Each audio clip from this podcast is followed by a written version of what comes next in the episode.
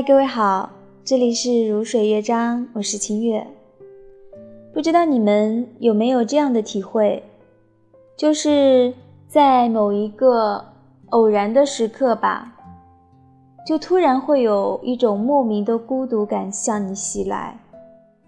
比如说，在你一个人吃饭的时候，然后在入睡之前，或者说，在你下了班走在路上的时候。那最近，嗯，清月自己体会到了很多类似的孤独感。今天的节目呢，清月给大家读的文章就是关于孤独的，来自于刘玉，《孤独的像一颗星球》。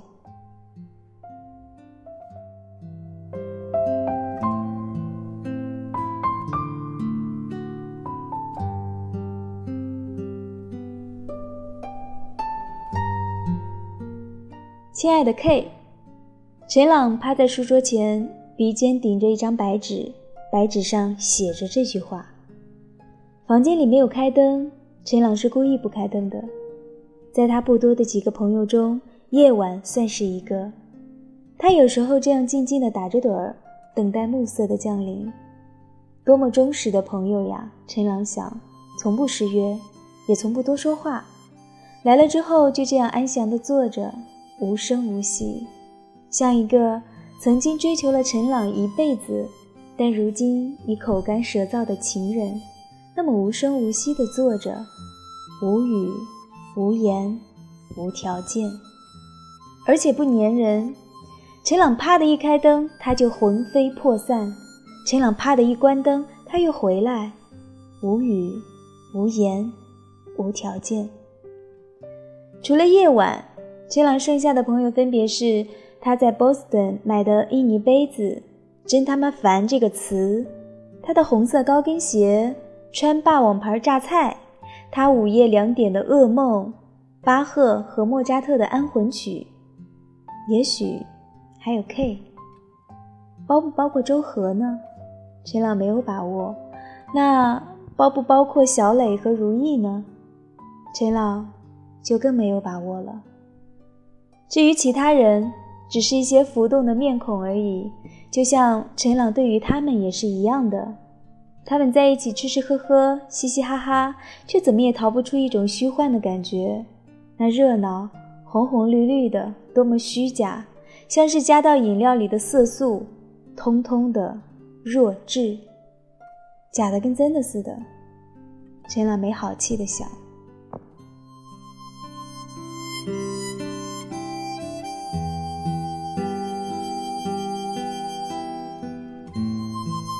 但是，K 和所有这些人都不一样。他的不同之处就在于，他存在，他又不存在。他的不存在给陈朗提供了一个想象的空间，而想象力里生长的东西最顽强，比如上帝，比如主权，比如他对 K 的爱情。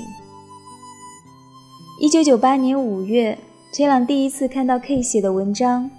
凡是他读懂的地方，他都很喜欢；凡是他读不懂的地方，他都很向往。那个时候，他精神空虚，睡觉的时候想吃饭，吃饭的时候想睡觉，读书的时候想做爱，做爱的时候想读书，并且想发明一种大号的指甲剪，把他们系主任徐老师的头剪下来。在这个非常困惑的二十二岁的夏天，陈朗。决定自己爱上了 K。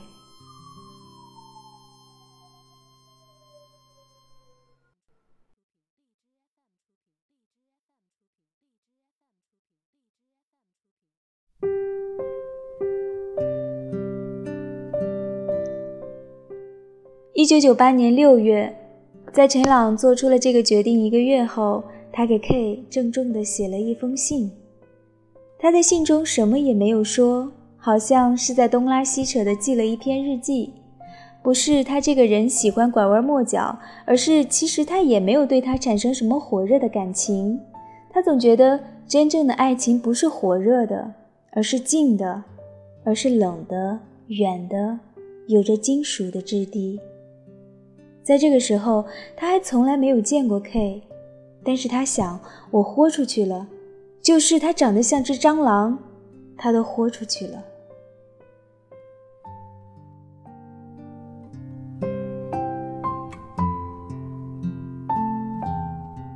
一九九八年七月，K 给陈朗回了一封信，说到他有一个很好很好的妻子及其他。陈朗也不生气，也不难过，他把这封信放在一旁，静静地吃完了从食堂打来的黄瓜鸡蛋，只是这一回吃的特别干净，前所未有的干净。他决定把它忘掉，忘掉一个人太容易了。到二十二岁这一年。他已经有过各种形式的恋爱，一角恋、二角恋、三角恋、平行四边形恋、不规则多边形恋。他自认为已经很饱经沧桑了，每次他都可以把一个人忘得干干净净的，好像用过雕牌洗衣粉一样干净，留下的记忆透明、干净、清香。而这个人，他只看过一篇文章，写过一封信。忘掉他还不是像拍死一只蚊子一样容易，但是莫名其妙的，K 一直时隐时现地出现在陈朗的脑海里，好像一块光斑追着陈朗，在时间的隧道里，不刺眼，但也不消失。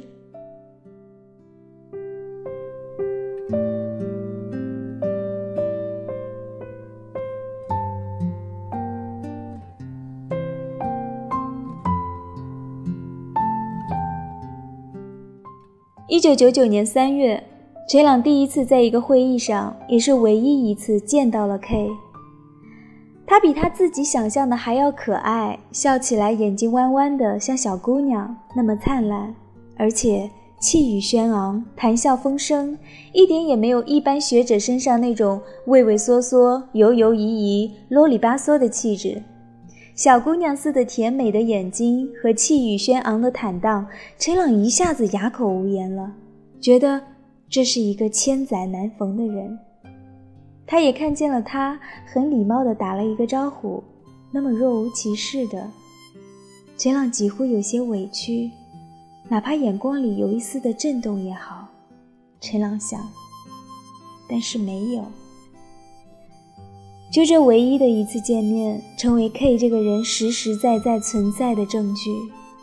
陈朗捏着这一点证据，继续在时光的隧道里穿行，但是怎么也穿越不了那个甜美而坦荡的微笑，好像它在延伸，与时间平行。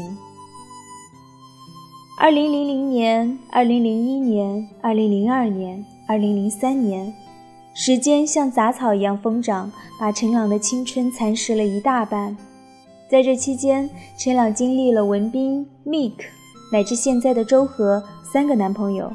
他研究生毕业、工作、出国，最终稀里糊涂的到了纽约。有一些夜晚，陈朗靠在枕边，周围黑漆漆的，他听见时光走动的声音，细细簌簌，像一个小偷踮起的脚尖。但是他的衣角上有一块光斑，微弱而坚定。K 呀 K，他想，他并不痛苦，甚至有点喜悦，和遥远的地方、遥远的人有一点神秘的联系。这件事已经很完整了，并不需要一个悲欢离合的故事来画蛇添足。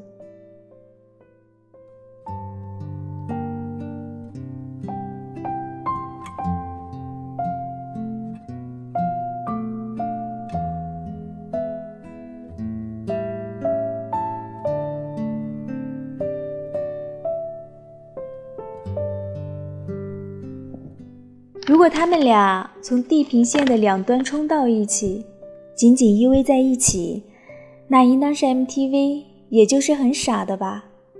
他就这么淡，这么淡的想着一个人，好像一个孩子在柜子的最顶端存着一块糖，觉得郁闷时就搬个凳子把这块糖取下来，一层一层的揭开，尝一口又放回去。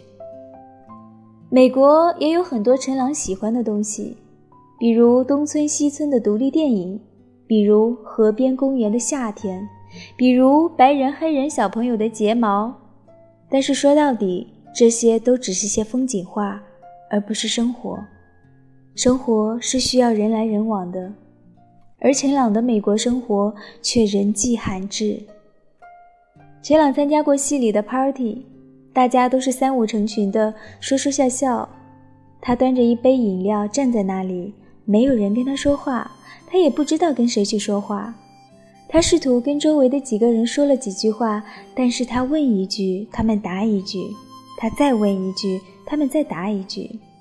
第一次，这么漂亮、这么活泼、这么游刃有余的陈朗，突然发现自己的存在很多余，于是他走了。谁稀罕谁呀？什么了不起的？以后再也不去戏里的 party 了。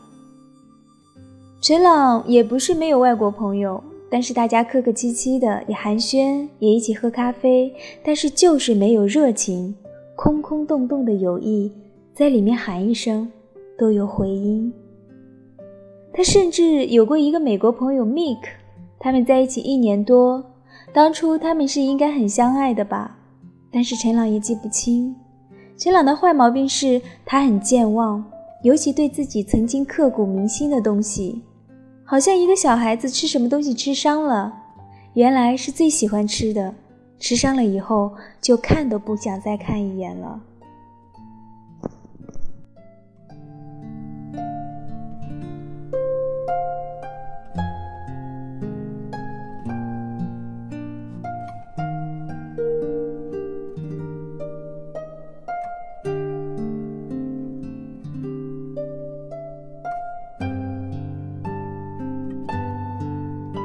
就这样，没有什么中国朋友，也没有什么外国朋友的陈朗，静静地坐在夜晚的怀抱中，昏昏欲睡。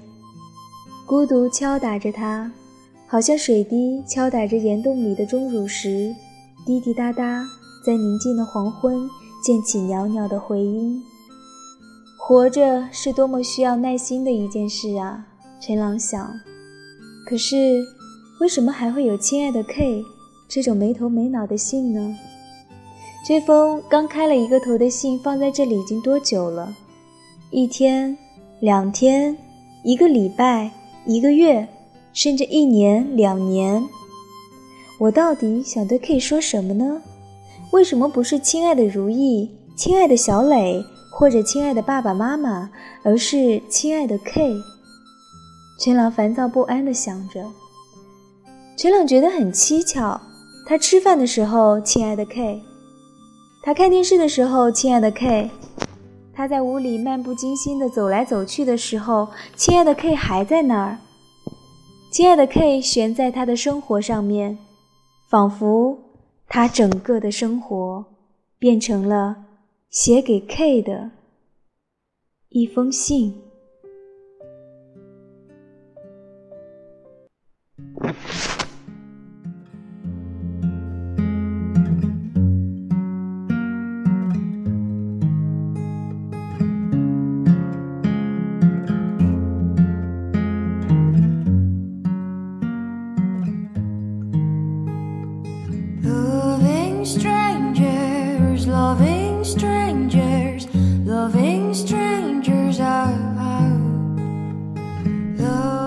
文章来自刘玉，《孤独的像一颗星球》，我是清月。节目的最后呢，送给大家一首我最近超级喜欢听的一首歌。第一次听这首歌的时候，我是坐在车里，戴着耳机，路的两旁都是翠色如玉的草树，非常非常的美。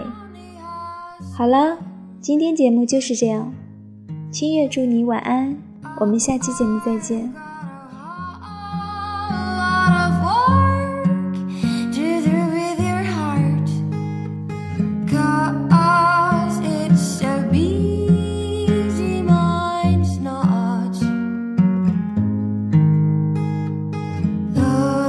strong.